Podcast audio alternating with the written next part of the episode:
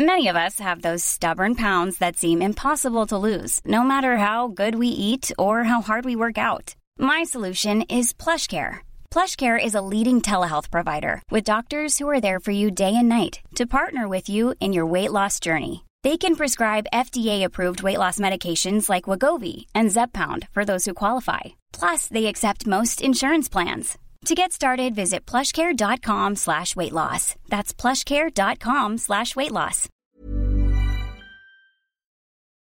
Cuando el destino te alcanza. Historia basada en la experiencia de Magda Maldonado. Escrito y adaptado por Tenebris para relatos de horror. Quiero platicar algo que sucedió hace dos años.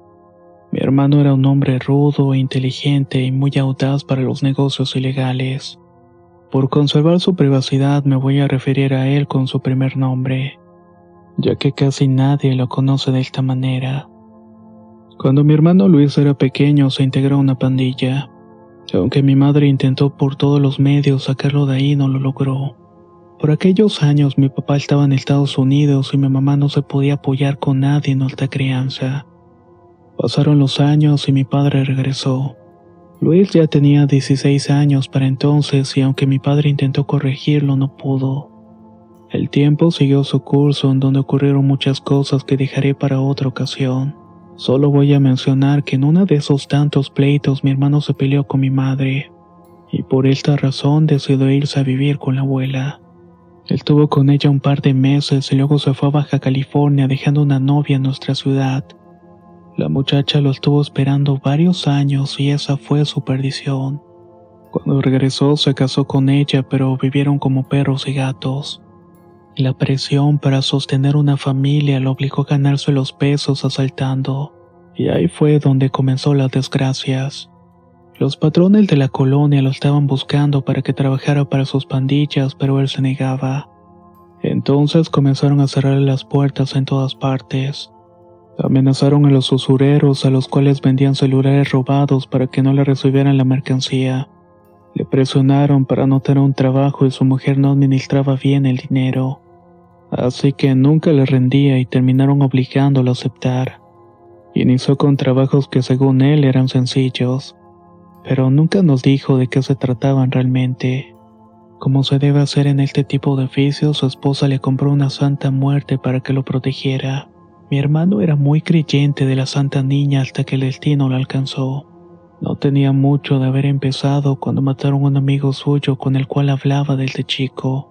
El chavo tenía 16 años y días después de que falleciera mi hermano lo soñó. El amigo le advirtió que tuviera mucho cuidado con una persona en específico de la misma pandilla. A los cinco minutos de despertar el difunto estaba parado a los pies de la cama en un parpadeo.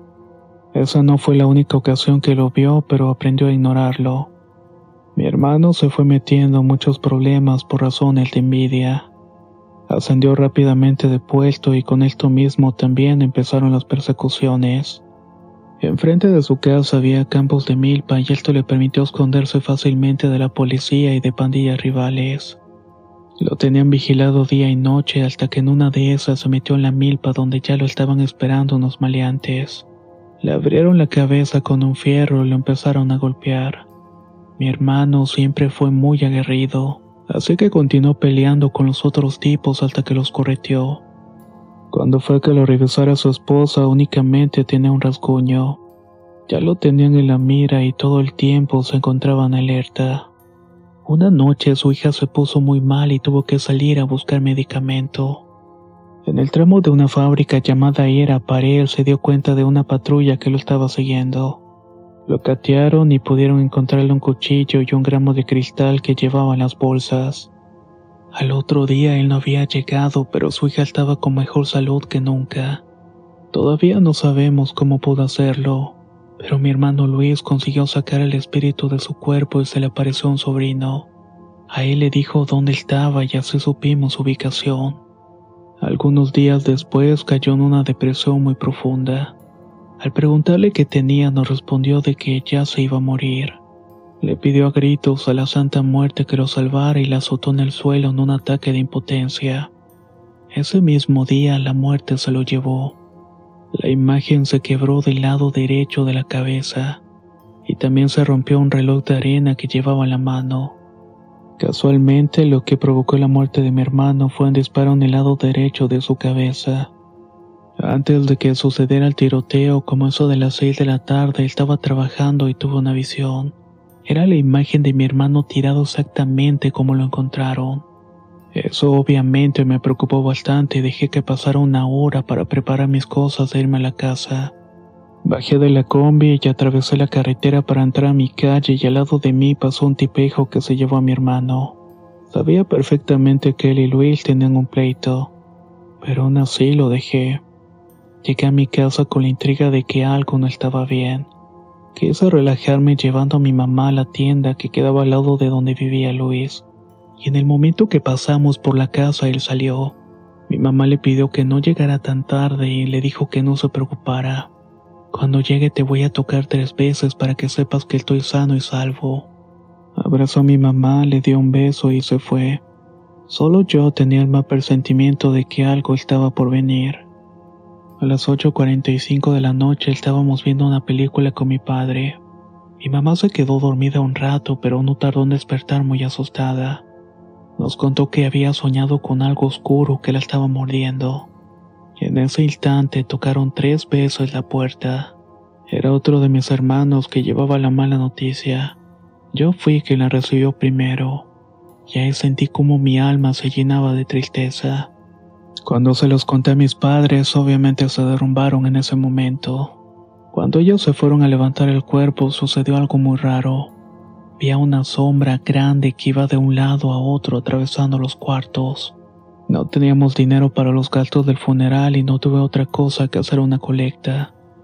Dios hizo un milagro muy grande con nosotros porque logramos juntar la mayoría del dinero. Una vez que llegó el cuerpo ya cubríamos la cuota que nos pedían tanto para el funeral como para el entierro. Mientras estaban haciendo los rezos para darle la despedida, su hija más pequeña señalaba la puerta. Ella decía que su papá se encontraba ahí parado. Minutos después se fue la luz, pero regresó en cuestión de segundos. Mi sobrino de tres años empezó a gritar y hablar en un idioma muy raro que según esto era latín. Lo digo porque un muchacho que fue a hacer rezos a los seminarios nos dijo que se trataba de esa lengua. Todo lo que estaba sucediendo no era para nada normal. El seminarista sacó una Biblia, un Cristo de madera y la puso en el pecho del niño, el cual estaba retorciéndose de una forma descomunal. Después de estar llorando, se empezó a carcajear y maldijo todo lo que estaba sujetando. Los presentes estábamos perturbados y no sabíamos qué estaba pasando con el pequeño. Mi sobrino estuvo así por varios meses, pero finalmente se recuperó. Un mes y medio después del fallecimiento de mi hermano, mi cuñado cayó con una fuerte depresión. En un impulso desesperado invitó a mi hermana para dar una vuelta en su motocicleta y se quitó la vida aventándose a las llantas de un camión. Él murió a los pocos días, pero mi hermana pudo sobrevivir, aunque lo hizo con varias fracturas de la cadera y con la mitad del rostro desfigurado. La mitad del cerebro de mi cuñado quedó inservible. No se podía mover, pero se escuchaba y podía entender todo. Fue así que tomó la decisión que prefería dejar este mundo de una vez por todas. Al parecer mintió con una alergia hacia un medicamento y al inyectarlo sin poder moverse ni decir nada, fue muriéndose lenta y dolorosamente. Mi hermana estaba en una cirugía en el mismo hospital, pero no recuperó el conocimiento hasta nueve días después. Le dimos la noticia y fueron momentos muy duros para toda la familia. Intentamos cuidar a mi sobrino y a mi hermana para que salieran adelante. Han pasado dos años y medio desde que sucedieron todas estas tragedias. Mi hermano y mi cuñado han encontrado la manera de manifestarse en ese tiempo pero son historias que me gustaría contarles por partes en algún momento. Mi sobrino también se encuentra bien, pero algunos opinan que fue porque mi cuñado se sacrificó para salvarlo. Sea como sea, algo seguro. Dicen que un muerto nunca se va solo.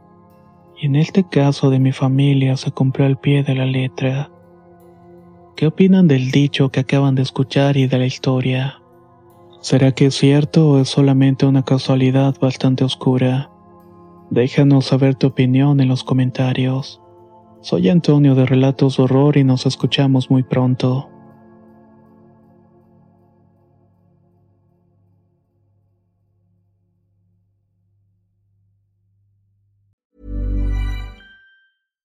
When you drive a vehicle so reliable it's backed by a 10 year, 100,000 mile limited warranty, you stop thinking about what you can't do and start doing what you never thought possible. Visit your local Kia dealer today to see what you're capable of in a vehicle that inspires confidence around every corner. Kia, movement that inspires. Call 800 333 4KIA for details. Always drive safely. Limited inventory available. Warranties include 10 year 100,000 mile powertrain and 5 year 60,000 mile basic. Warranties are limited. See retailer for details.